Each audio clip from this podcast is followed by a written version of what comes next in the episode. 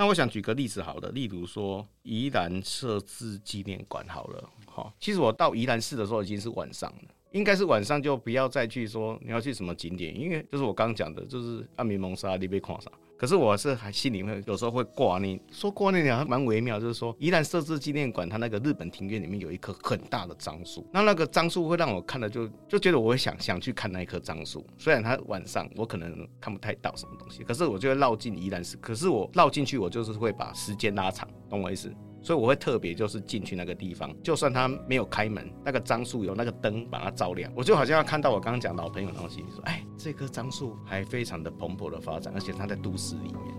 好，我想这个是我对于城市的一种嗯一种坚持吗？我很难描述的心就是说，我看见这个城市好像它它是一个很重要的象征。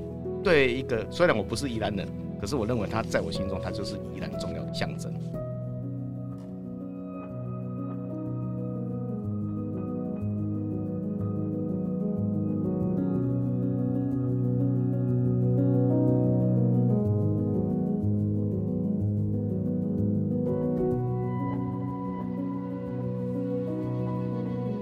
本好书，今天如此，将来也如此，永不改变。Hello，大家好，欢迎收听一本正经，我是今天主持人，我是威南。我们今天还有另外一位。好，我嗯，我是芝麻，大家好。一起，跟你讲一下。好久不见。我们今天邀请到的老师呢，是嘉永石老师哦，相信大家对他都不陌生。那老师最近出了一本新书，叫《探寻岛国印记》，是由尖端出版社出版的。如果大家有追踪到嘉永石老师的话，他的前一本著作《台南街舞》，大家应该知道是本非常畅销的书。那我们今天也想跟老师来聊聊一下这一本比较特别的关于环岛的这一本书的一些内容。那请老师跟大家先打声招呼。哎、欸，各位读者朋友，大家好，我是嘉永石。嘿，老师你好。哎，大家好。哎，两位主持人好。哎，伟南跟芝麻是吗？哎，对。哎，第一次跟两位见面，很高兴可以跟大家来主持人以及跟大家来聊聊这一本书。这样，其实很常看到老师哎，他说我们店里的常客 都有在偷看。好了，很开心，老师从顾客变成我们的受访者哦。那希望今天可以从老师那边获得很多。那芝麻是不是有问题想先问老师呢？嗯，这么快吗？很突然呢。好，那我们就赶快来问。先讲一下这一本书，它全部的书名主标题是《探寻岛国印记》，那副标题是《绵羊到福尔摩沙一号的旅行》。好，那我首先拿到这一本书之前呢，我是先去想了一下这个标题会是什么意思，因为出现了两个词，里面有绵羊跟福尔摩沙一号。那福尔摩沙一号很显然的就是我们所生长的地地方，就是台湾。那绵羊的话呢，我一开始是先想到说，老师是用脚踏车的方式。去环岛，序里面就有先提到一段话，老师是写说，脚踏车这个比徒步还快啊，然后比油电交通工具慢，那应该是慢很多的环岛方式，很适合人们作为一个中间值的速度来认识台湾。所以绵羊在草原里面比较温驯的感觉，会让我觉得说，诶，老师是不是用绵羊和脚踏车串联在一起？那我在看完这一本书之后呢，老师揭晓了绵羊和福尔摩沙一号其实是在环岛途中梦到的事情，那这边想要先请问老师说，你觉得绵羊在你的梦境中，它象征了什么样的意涵？欸，关于主持人芝麻的这个问题，不过我想要问，你觉得绵羊是什么？这样，绵羊，因为 我其实看到在梦里面出现的时候，想说 是不是就是数绵羊比较好睡？哦，这个是蛮有趣的答案的，哦，就是一个很直觉的，其实。不用数绵羊也很好睡，太累了，每天都骑那么远。对对对，然后那福尔摩沙一号好像在书里面也有写到福尔摩沙一号，所以你应该也知道福尔摩沙一号就是福尔摩沙一号卫星这件事情。嗯嗯，那这个梦境是蛮微妙的，我想是一个巧妙吧。如果我在旅途当中的第一晚梦见的这个绵羊。您读了这本书之后，也会发现，其实它是一个基督徒环岛的故事吧？嗯，因为他写到很多的教会，然后对对对骑脚踏车的，呃，就是我本人嘛，哈，就是也有当中也会很感谢上帝啊，嗯，所以很明显这是一个基督徒写的，所以梦到绵羊，我觉得也不错，因为刚好这个基督教的一个文化里面呢，哈，耶稣就是好牧人，然后我们就是他的羊，大概是这样的一个结合。呃，我想我对梦境的解释是，哎，刚好做这个梦也不错。嘿，这样不晓得有回答到你的问题吗？有啊，有。嘿嘿嘿，因为书写的一个失落来讲，那你就把这个梦境就当成一个梦境吧。我想也是很有作者也觉得这样子一个哈，我这样觉得一个书写或许可以串出一个对文字上的一个编排的脉络上来讲，它或许有给读者一个不同的想象，这样子，哎，或者可以连接。我这样解释好像有点模糊，不过我应该是可以听得出来绵羊是什么的。嗯，好，那我想我我先回答到这边这样。嘿，嗯嗯嗯。那就延续老师刚刚说的，因为就是老师在序里面一开始就有提到说，就是会以一个基督徒的视角去写这一本书，就是因为我本身不是基督徒，所以一开始不会去联想到，哎、欸，基督徒跟绵羊之间的关系。然后后来有去查了一下，呃，绵羊在基督宗教里面的意涵。那我自己这样解读，不知道是不是对的。就是我想先说一下我我的想法，就是绵羊它是代表一个互助互爱的精神，这样子。那就是我们可不可以说，老师在书里面多次提到绵羊，那是不是代表的说，就是这一段旅程，那也是受到了各方的帮助才可以完成？那就是我想要再请老师跟我们聊一下这个环岛旅途中，您觉得比较有挑战性的事情是什么？这样子。好，非常的感动。我们的主持人芝麻油为了绵羊花了这么多功夫。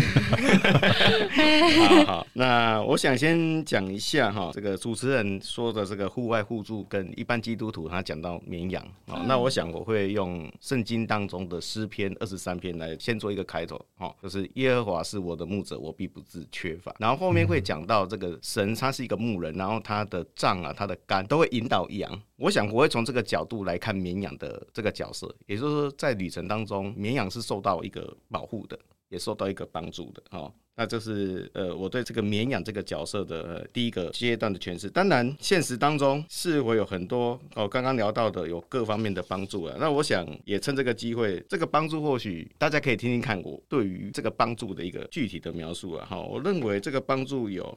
哎、欸，台湾的路我是觉得还不错啦。嗯，哎、欸，如果没有这么好的大部分的路啦哈，当然也有一些环岛的段比较不好骑。待会我想应该是也会聊到哈，但是基本上的公路都是很好，是很适合环岛。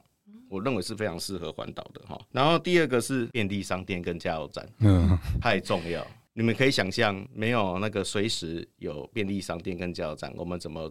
做各种我们生理上需要做的事情，这样子，这是非常重要的事情哈。然后除了这个以外，哎，其实我们现在科技这么发达，你们觉得除了这个，我们最重要的就是地图啊？嗯嗯，好，我要讲这个有点觉得蛮有趣。我本来是要买纸本地图，我出发前其实是有点很临时决定。如果你们看了我的节目，我其实交代我怎么开始环岛，不是一个说哎，我就决定什么时候环岛。而是我有家里面的一些事情，然后刚好有个空档，我觉得我可以环岛，嗯，所以那个准备期是很短。所以我出发前是没有买地图，可是没有买地图对我来讲会，如果手机没电或什么，我不能开手机的地图，哎，这是不是还蛮麻烦的？哈，对。所以我在旅程当中是很节省用电，而且我我没有带那个什么行动电源，对对对，我没有带行动电源。我在看书，我一直在想这件事。对啊，啊，对哈。我到现在也是都没有买行动电源的，但是我的意思是说，在没有行动电源的状况下，我是很节省在用电。譬如说，我就没有必要，我就一直手机是有时候是关机的，嗯，这样子。哎，不过听说开关机更浪费电。可是开地图导航其实很浪费电。嗯，很微妙，是我其实在这十天的旅程里面没有没电过。对，没有真的，就是我可能是很会把握那个趴数这样子。嘿。然后这个还蛮有趣的状况下，哈，那刚刚讲到这个地图的一个状况。还有一个地方是我在旅途当中还看的有点感动，就是我在骑北海岸公路的时候，嗯哦，那个山壁是临着海的，还算蛮近的。可是我就会看到有防护工程的工人呐，哈，就是爬上山壁。我书里面写好几层楼高，所以他就在做防护网。我们可以来看，应该是在做防护那个落石，嗯的状况下。所以其实是对于这一个讨论，我是认为，哎，这个是其实是我对于这个整个环境的一个。感谢了哈，那最有挑战性的事情哈，我想分两方面来讲啊，一个是出发前，我出发前其实没有想到这么多事，嗯，所以我有个朋友，他就觉得我就拱拱啊出发了，嗯，好，我其实东东西就买了就出发，然后我书里面有写到是一个蛮重要资讯，我其实是问一下我教会有一个弟兄，因为他是先比我早环岛，我就问他说，哎，你那个环岛啊，整个环岛你认为最重要的事是什么？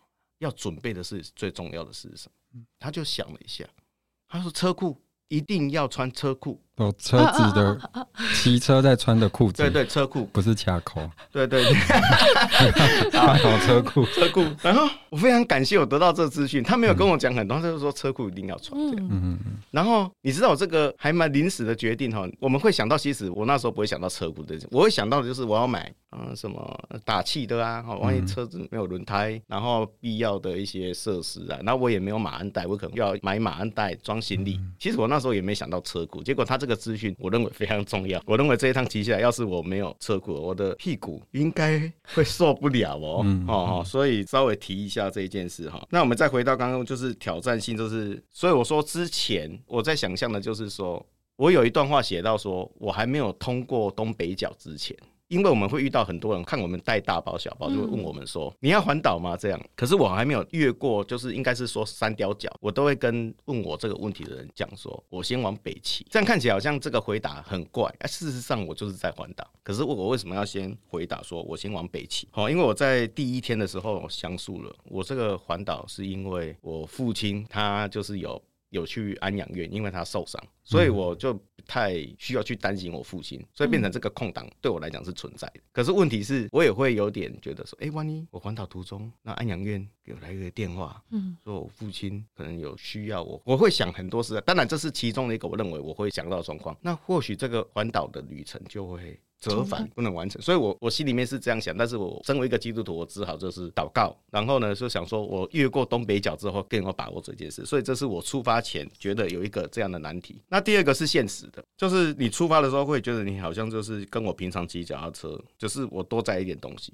嗯。的感觉，就是你好像是从你家巷口那种感觉就是很微。可是当我骑过，应该是骑过呃永康新市交流道那边一过的时候，嗯。我我好像才意识到要环岛，要环岛，因为这这一段路我其实算蛮长骑的，那、嗯、我也会骑脚踏车哈。一开始这个现实面产生，然后最困难的一段应该是，如果要我讲，应该就是苏花公路吧。嗯，苏花公路真的还蛮难骑的哈。两位应该对苏花公路应该也。不陌生，没骑过也常看到新闻。啊啊对，然后尤其是风景当然是没话讲哈。然后当然骑苏花，就是我书里面也有提到，我前一晚是露宿那个苏澳的民宿。嗯，好，那个老板跟我问说啊，你明天要怎么要骑去哪里？我说要骑去花莲哦。那哇，我有三条大山哦，嗯做歹骑。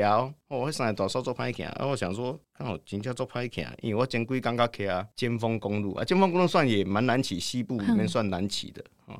我讲有有那么难骑？后来真的骑上去才叫难骑，真的好几段是放低速，你也要下来牵车。嗯啊，其中一个原因是因为我的行李太重。嗯，哎啊，所以行李太重，书里面有写说，呃，出发太担心很多东西没带齐，结果反而也带了东西这一件事情。结果是背着算不清的行李在爬苏花，然后我又骑很久嘛。你们可以发现书里面我有一般的脚踏车环岛者比较没有的经验，就是我的夜骑很长。对，一般环岛者我看过应该很。少有夜骑啦，可是因为我要赶到下一个点，而且我只有十天可以骑，要一定要骑回来，所以变成我我一定要把那个行程啊，我又贪心，因为我要看老房子，我要看那个老街。然后我要看风景，我要拍照哈，所以整个时间就很压缩。所以在骑苏花那一段，就是从苏澳到和平这一段哈，就是白天啊，白天骑是还好，是让我觉得危险，也觉得也应该是比较不要这样去做晚上的骑是和平到崇德那一段，因为那一段全都隧道，而且那一段是路况是，嗯我觉得很危险。所以我那边特别有写的说，我在骑那边的心境就是会骑到整个精神是整个我旅程当中最紧绷的，因为那个路很小，而且会有货车。嗯。尤其隧道里面，就货车已经是跟我很近了。我、嗯哦、那个我真的是真的紧张到我已经不晓得，而且那个有一些读者哈，他刚好我有分享这一本书，他说哦他在那个附近有当兵的经验，他说连他开车都会觉得说那是很恐怖啊。他怎么开车哈？他可以很体会我骑脚踏车的心情。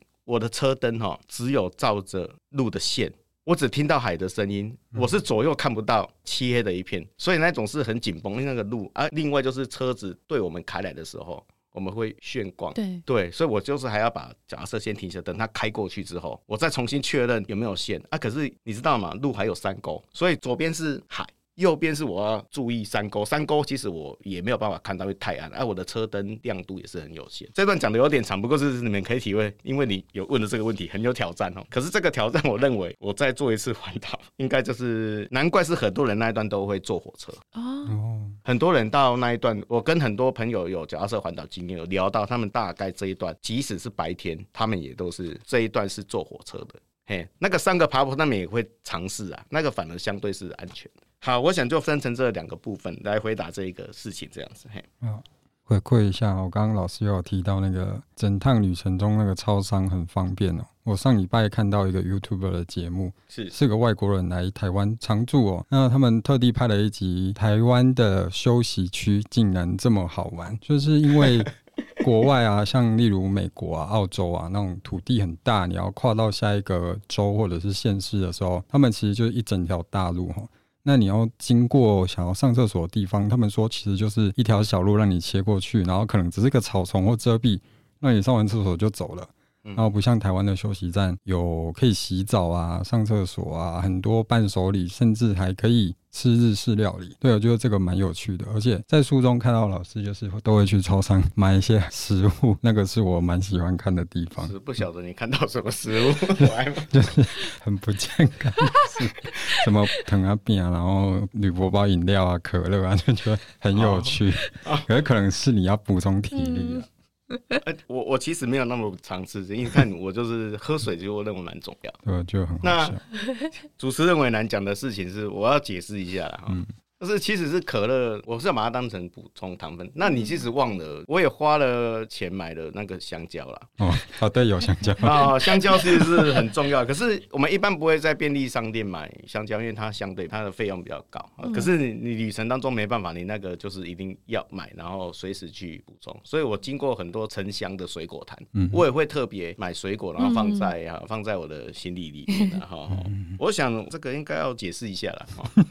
是，好，题外话了一下，蛮有趣的。那刚刚聊到比较意向式的东西，那我们现在就开始环岛哦，然后开始问老师哈。那刚刚芝麻有提到绵羊的部分，那在这一次路程中，其实我看到老师你会在各地的教会稍作停留。那想请问一下，您认为教会跟你每一天留宿的那些民宿或旅馆，在对你的关照上面有什么不同层次的感觉吗？哦。我一个基督徒的身份去教会看看，我我习惯了，就是说我也想去说，哎、欸，这个地方它的教会啊长什么？啊，你我们也知道，其实呃，基督宗教也有各种教派，所以各种不同的教派，它对于教会它也会有一个建筑上不同表现的形式，这个是我还蛮感兴趣的。嗯，嗯，哦，我其实应该旅程当中没有说特别去哪一间教会，因为教会其实对我来讲是很开放，一般人他觉得说，哎、欸，这个教会它有这个大门啊或围。他就不太敢进去，嗯，应该是这样嘛，哈，啊，当然我是基督徒，我知道那教会其实是可以进去的。然后我进去之后，通常是外观，礼拜堂不一定有开放。可是外观啊，或庭院基本上可以看。那如果有人的话，哎、欸，不然也介绍读者一些小 people 好了哈。好啊。如果你你不是你目前不是基督徒，那你就哎、欸，这个教会好像蛮漂亮的，你想要去来看一下。如果门开着，你也稍微可以走进去的哈。门开着哈，请你不要门关着的时候你要进去哈。那门开着进去，或许会有人出来哈啊，你就可以很大方的介绍自己说，哎、欸。平安，那他你讲平安，他们的那个就会嗯不会那么觉得陌生，他们可能也会以为你是基督徒这样，嗯，哦，所以记得你就进去讲一下平安。当然你也不要故意，我好像是假装我是什么，你就说啊我是游客，想来看一下教会。那其实教会很多的建筑形制很有，尤其是我们说的那个古典。哦，古典样式的，或者很多教会是很现代的，我觉得都还蛮值得一看的哈。啊，这个是我对于刚刚主持人为难对这个教会，那我要表达的是，事实上我去教会这个旅程当中，大部分是一个看看，哦，然后一个记录的一个状况哈。那我要讲大一点，其实教会不只是建筑物了哈。例如说我在垦丁船帆石有一间这个磐石旅店啊。哎，好像有替朋友打广告这样。不过这个旅店是真的存在的。嗯，那它也是我教会的弟兄姐妹开的。所以对我来讲，这也是教会，所以他们来就接待，让我就觉得这个就是教会的一个呈现之一啊。所以我才说，整个环岛里面，我住的最舒服的，就刚好就是这个川帆石这个磐石旅店啊。啊，因为我跟他们也认识，所以他们就是让我觉得，哎，就很像回到自己的家。当然，我们就有一定的熟识啊，哈。他说啊，你来了，那我们一起吃饭，这个让我就觉得。当然不是说其他民宿不好，就是不太一样的感受哈。那我想我是就这个感受来做一个分享，这样子。嘿，嗯，刚刚讲的是民宿，那我们接下来问人。嘿，你在骑经过西罗大桥的时候，你有在彰化遇见一位来自香港的车友叫盖瑞，嘿嘿，然后在宜兰新澳也认识了另外一位叫叶哲。嗯，那虽然大家要骑去的地方都不一样，可是你们刚好在相同做一件事，就是单车环岛。那想请问一下老师哈，你跟这些来来自不同国家或者是不同领域的车友啊，在一起骑车的过程、相处的过程，在这个整个路程中有给你什么启发吗？容我再用基督徒的视角 再来讲这个问题啊，在这个信仰里面哈，人跟人的相遇哈，对我来讲，它确实就是上帝的安排。我怎么说上帝的安排？盖瑞真的是很妙啊，嗯，就是其实他是从那个呃西州大桥那一端来的哈，那我是骑西罗大桥，它是两个不同的桥，可是都是跨浊水溪，嗯，那我想盖瑞应该是比我早出，因为他那一天晚上他是住民雄。嗯，他是住在民雄，我则是住西罗。我们都是如果往北边骑，他是要早一点起。嗯，啊，因为我还在西罗拍照晃来晃去嘛，啊，还还去看戏院啊，然后老街啊，哈，古迹建筑等等。嗯，所以你要想，如果我这个行程有一点点不一样的话，我们是遇不上的。所以我认为这是对我基督徒的身份，我说，哎，这是上帝很微妙的安排。那我想说，我书中有详细描述我跟盖瑞那一段啊。其实我一直设定的是我要一个人。因为我觉得，如果你跟人家骑，你要顾虑很多事嘛，哈，啊，所以我想说，我把书里面的状况我再稍微描述一下，就是，呃，通常这个车友哈，我有描述有三种车友，哈，然后当然有的时候是我们就是加油啊，然后可能是互骑一小段啊，那或者是可以骑上。哦，还是我们已经约好了把环岛一起完成的。他这个状况是一般是互相加油的车友，是你看到他，你会觉得他在环岛，不管他是不是环岛或骑长城的，他只要有经过，然后我们都骑脚踏车，然后我们就会跟他喊声加油，就是变成一种默契。那我也是跟盖瑞也是这样。啊，其实我也不晓得那个概率，因为是后来认识才知道。然后通常如果是两台车并行，我们喊了加油之后会有默契，那个默契是不你先起还是我先起，或者我放慢速度你先起，这种状况就是不会并起，就是加油之后看谁先起谁放慢速度。嗯，这件事是很神奇的默契。嗯，这样哈，我也遇过要尬掐，可是有点无聊啦。不过不过真的好像遇到有人要不需要，因为我行李很重，我跟你 不太需要哈，所以基本上那个我跟盖瑞那时候。就喊了声加油，嗯，就说加油，然后他也点头示意加油这样子，然后我放慢速，我我现在说，哎，是不是我要骑快一点？好，我就稍微加速，然后他就加速上来了，说，哎，你要尬车嘛？然后就说，哎，没有没有没有没有尬车，我就放慢速度，那他就也放慢速度，我就觉得怪怪的，他就一直要跟我并骑啊。当然他后来我我的书里面就有写到说，他就说大哥，我可以跟你一起骑吗？这个对我来讲很突然，其实我蛮希望他不是男的了。啊，没有，他是男的，他是男的。好了，好了，就是好题外话哈。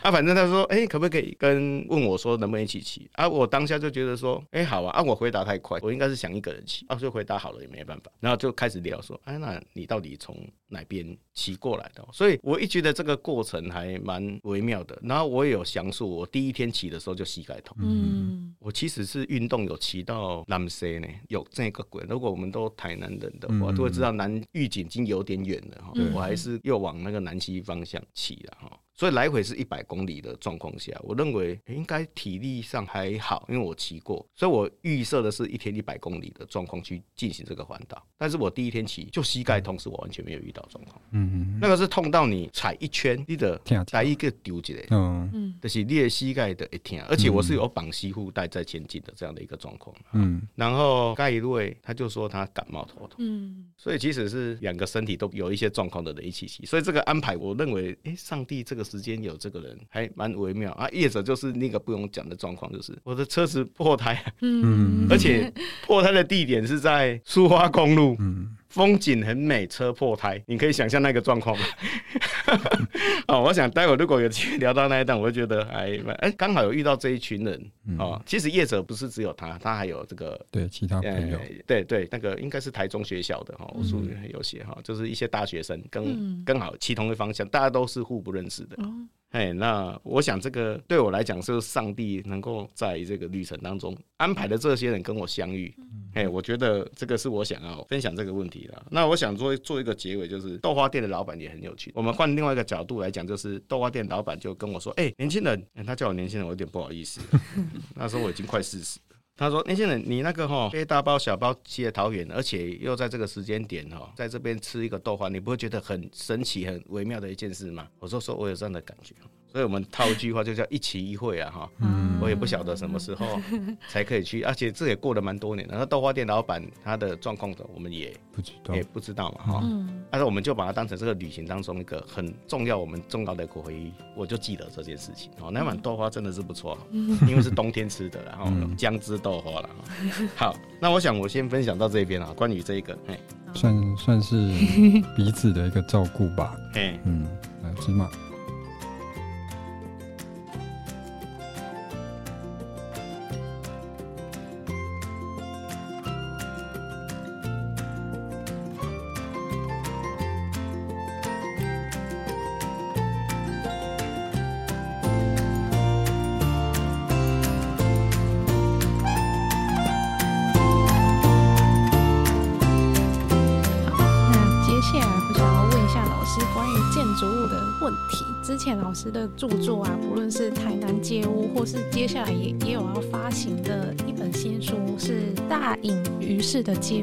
师都是提到了各种样式的建筑。那在这一本著作中，就是也看到了老师就是去拜访了台湾各地的建筑物啊，像是教堂、车站和老街。那我这边想要请老师跟大家分享哦，哪一些景点是老师之前就曾经去过，然后这一次环岛旅行又再次拜访的。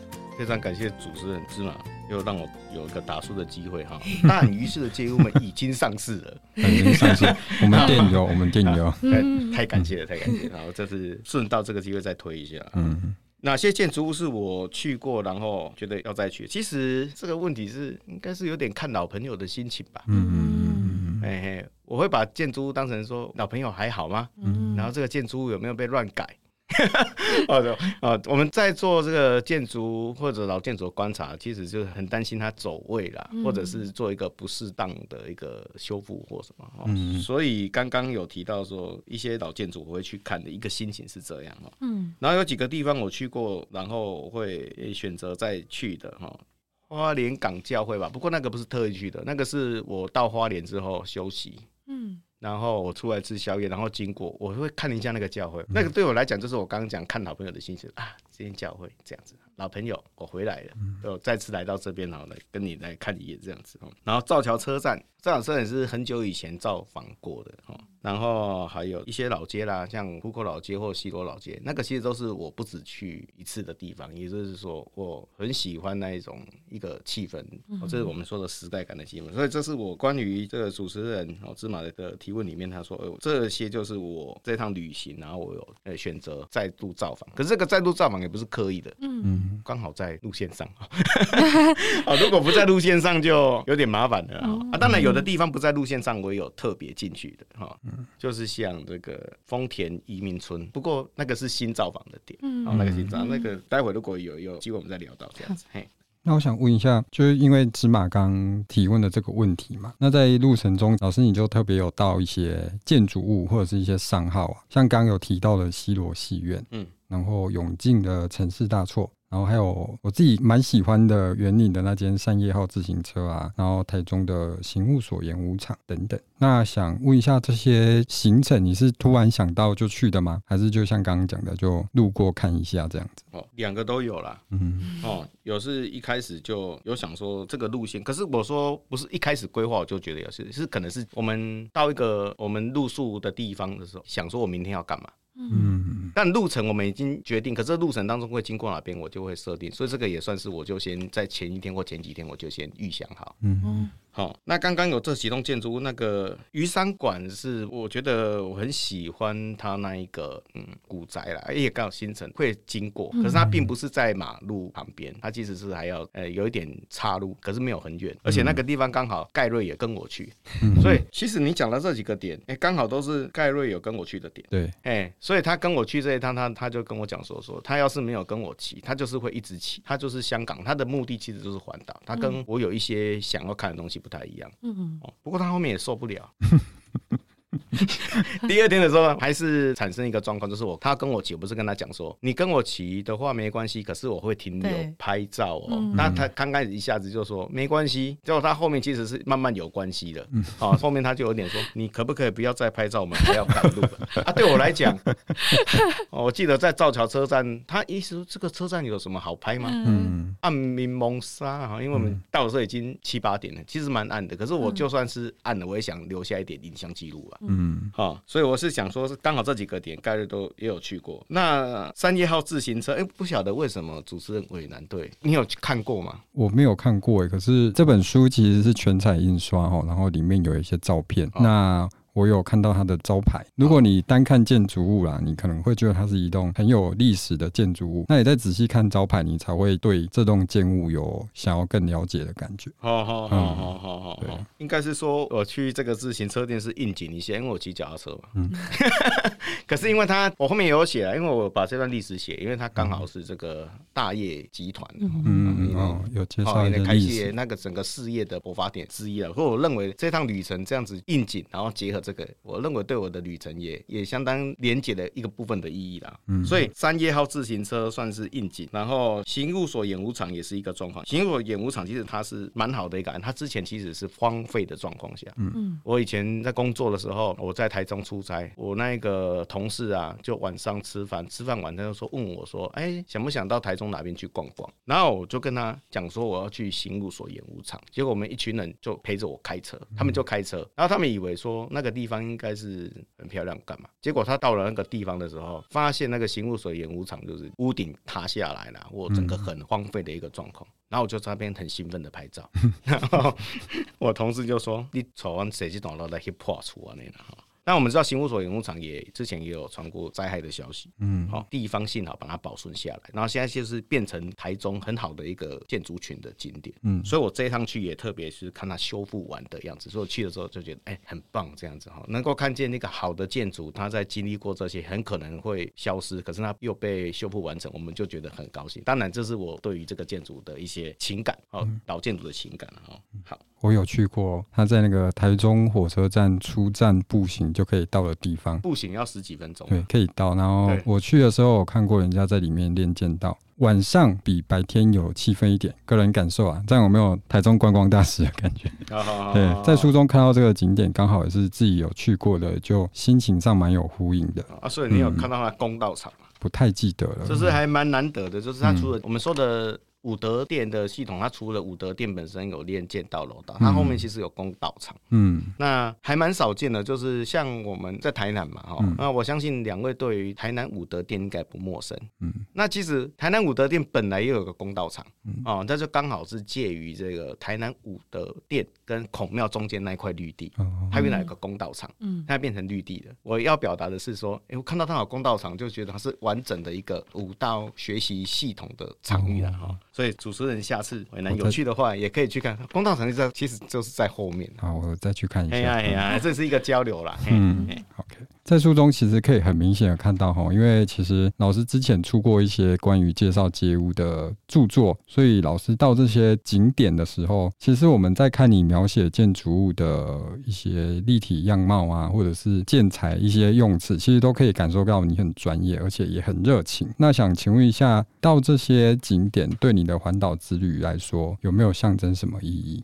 那应该是分为两方面的。如果是说有些景点是我们可能年轻的时候跟一些朋友啦或友人有照嘛，那他会有我们的回忆嘛。那这个回忆当然它就是我会把它写进来。当然，如果你没有看到那个书，就是或许有一个不同的视角哦来写说我对于那一个我是怎么看那个过程的哦。那我想举个例子好了，例如说宜兰设置纪念馆好了，嗯，好，其实我到宜兰市的时候已经是晚上了。嗯，应该是晚上就不要再去说你要去什么景点，因为就是我刚讲的，就是暗明蒙沙你被看啥。可是我是还心里面有时候会挂念，说挂念还蛮微妙，就是说宜兰设置纪念馆，它那个日本庭院里面有一棵很大的樟树，那那个樟树会让我看了就就觉得我会想想去看那一棵樟树，虽然它晚上我可能看不太到什么东西，可是我就会绕进宜兰市，可是我绕进去我就是会把时间拉长，懂我意思？所以我会特别就是进去那个地方，就算他没有开门，那个樟树有那个灯把它照亮，我就好像要看到我刚刚讲老朋友那种心情，说，哎，这棵樟树还非常的蓬勃的发展，而且它在都市里面，好，我想这个是我对于城市的一种嗯一种坚持吗？我很难描述的心就是说，我看见这个城市好像它它是一个很重要的象征，嗯，对一个虽然我不是宜兰人，可是我认为它在我心中它就是宜兰重要的象征，嗯，好，我想大概想要这样来描述这个哈这个提问啊，嗯，了解。那接下来我这个问题。老师在这一本书前面已经提到很多，就是有分享当地的建物啊，还有它的历史发展。那这一题是我自己很想要问的，因为我就是这一种民众，就是如果不具备这种建筑专业知识的这种一般民众，那我们可以从哪一些面向去欣赏这一栋建筑物？就是我常常会有一种哦，我看到这栋古迹，哦，内心很澎湃，可是我就只是看进去而已，但是我不知道就是要怎么怎么样再进一步的可以有更多的连接。那所以，我想要请老师分享一下，老师跟这些历史啊，然后还有建筑物去交流的方法，还有感受是什么？好，那我想先问一下主持人是吗？你可以举例有哪一栋建筑物吗？建筑物哦，对，像呃，如果是书城附近的话，因为我住在五妃庙那边，然后我如果从那边骑来书城，我都会骑南门路。那骑经过孔庙啊，或是文学馆，我就会嗯，每天上下班骑这一段，就觉得哦，心情很好，就是看到曾经有一个这么 雄雄伟的建筑物在这边，然后我可以每天这样子看他们，就觉得嗯，很不错。不得不说，非常感谢你们都一直做球给我。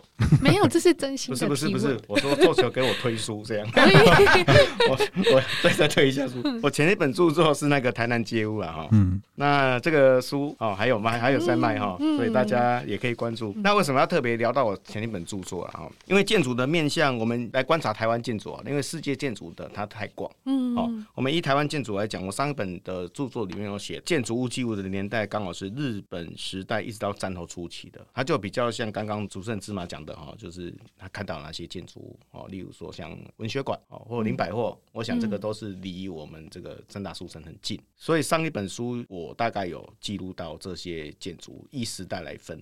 那另外一本已经上市的，再推一下 大隐于市的街屋们，则是记录了战后。一九四五以后的现代建筑，应该是分成这两个方面来说。所以刚刚诶，伟南这边有提到那个三叶号自行车，它就属于这个战后，嗯，哦，战后的部分，因为它就是装饰比较少，哈。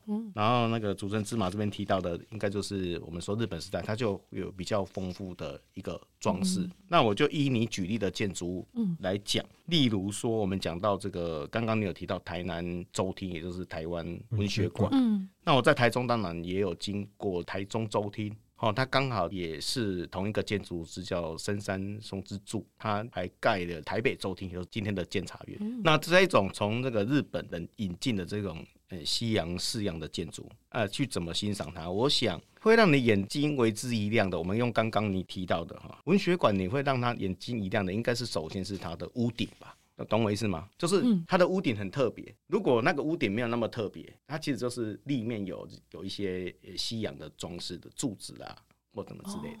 所以如果你要看，因为我书里面写到的大部分现代建筑很少，应该都是比较属于历史面建筑。历史面建筑又分成两个部分嘛，就是一个是比较呃清国时期的哦，清代的哦这种呃红砖的啦等等之类的哈，然后另外一个就是日本时代的。日本时代还有分日本时代的木造屋啊，还有我们说的呃带来的洋风建筑之类的。所以看的时候，我我想可以还蛮好去连接，就是说你可以从屋顶来去观察它。然后因为我们现在的手机真的是很方便，你查到某个建筑物，你可以说用关键字啊，比如说某某建筑物，然后呃屋顶，然后样式，你就会去查它。有时候你一查，应该是说慢慢就会有兴趣，而且会跟人家解释说，哦，原来这个屋顶啊，哦，例如说台湾文学馆，它的屋顶就是法国式的，那你就很惊讶说，哇，原来日本人在那个时代他已经引进了这个法国的屋顶，还是怎么样？然后你觉得这个城市的风貌哦，原来不是我们想象的这么单纯，它其实是很多国家，然后在这个城市里面产生一个多元。当然可能会有贬义啦，例如说我有一张照片，我放在我自己的粉丝团里面的哈，嗯、啊，宣传一下哈，那那通粉丝团，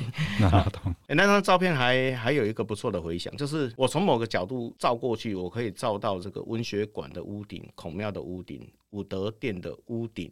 以及山林事务所旁边有一个圣坡尼法堂的中式屋顶，所以光是我们在台南的这个市中心，我们就可以看见四个不同的大屋顶呈现在市区里面。嗯，好，所以关于这个问题，所以说如果想要看建筑的话，屋顶可以观察，然后从屋顶可以观察到屋身。好，然后当然后来还有基座，这是呃历史建筑上面可以观察到的面相。我想会讲的有点深，因为这个问题是可以上课的问题。哎，那不晓得有这样有回答到吗？有，有很有收获哦，真的吗？啊，其实书正大书城里面有很多讲建筑的书，大家也可以来参考啦。现在老师在回馈帮我们打广告。哎，没有，真的真的就是有一些建筑类的书，我也常会在这一边来看，然后也有购买。哦，没有，真的。是啊，哈，就是说大家都要持续进步了哈，啊，很多东西我也是一直在认识、在了解当中啊。嗯我想要，我想要回馈一下芝麻的问题啊，嗯，就是你刚刚提到你每天骑过南门路的时候会看到建筑物，但是我很喜欢的一个古迹，然后我很常去的一个地方也是在南门路哈，那它相对含蓄一点是大南门城公园，哎，那个地方对我来说比较特别的是，因为它保留了城门，嗯，我也不晓得那样算不算城门的样子，就是它有一个有点像堡垒式的东西，我可以走进去，那那个地方现在的运用多半是。市集，然后居民散步的地方，那那边刚好有一个播放电影的地方哦。免费的，大家有空可以去找资料自己去看。然后我还有想到一个，在清华路街哪一条路的后面，我不太记得了。对月门哈，嗯，哎，那也是我觉得我可以观察到长民生活样态的古迹。因为其实对月门的下方，或者是它连接的地方，其实就是一些住宅。对，那这两个地方我都觉得蛮妙的。这两个地方，那个谢明佑老师都有去举办过演唱会，我也不知道为什么在这两个地方。对，我就觉得这个古迹给我一种在现代我们还可以跟当地居民连接到的一个意向，嗯，我的分享呢。